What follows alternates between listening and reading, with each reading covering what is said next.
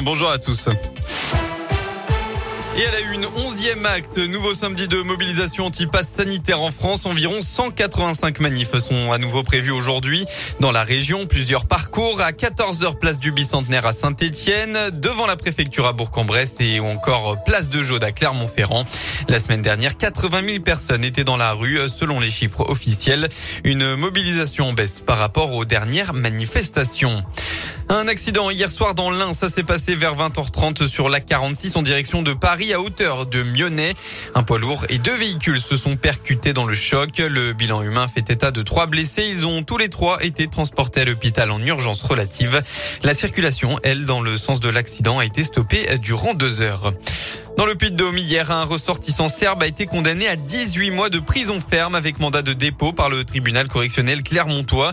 L'homme âgé de 54 ans était accusé d'avoir participé à de très nombreux vols à la roulotte perpétrés en bande en 2018 sur des aires Celui qui était surnommé le chef a aussi écopé d'une interdiction de territoire pendant 10 ans selon la montagne.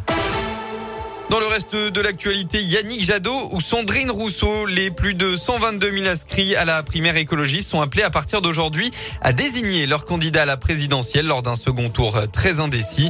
Le résultat final sera annoncé mardi prochain, 17h30 à Paris, par les organisateurs. De leur côté, les adhérents des Républicains sont invités à s'exprimer aujourd'hui pour définir la méthode qui sera retenue pour désigner le candidat à l'élection présidentielle. Une primaire ouverte à tous, un congrès réservé aux militants ou encore pas de primaire du tout. Les options divisent dans le parti de droite. On passe au sport avec du football. La victoire ou la crise. Saint-Etienne est dos au mur avant-dernier du classement avec trois petits points en sept journées. Les Verts n'ont toujours pas gagné cette saison avant de recevoir Nice cet après-midi. Une équipe entraînée par l'ancien coach providentiel des Verts, Christophe, Christophe Galtier, qu'il faudra pourtant battre pour ne pas sombrer et relever un peu la tête dans ce championnat. Car la situation est difficile. Le meilleur buteur de la SSE, Wabi Kazri, le reconnaît.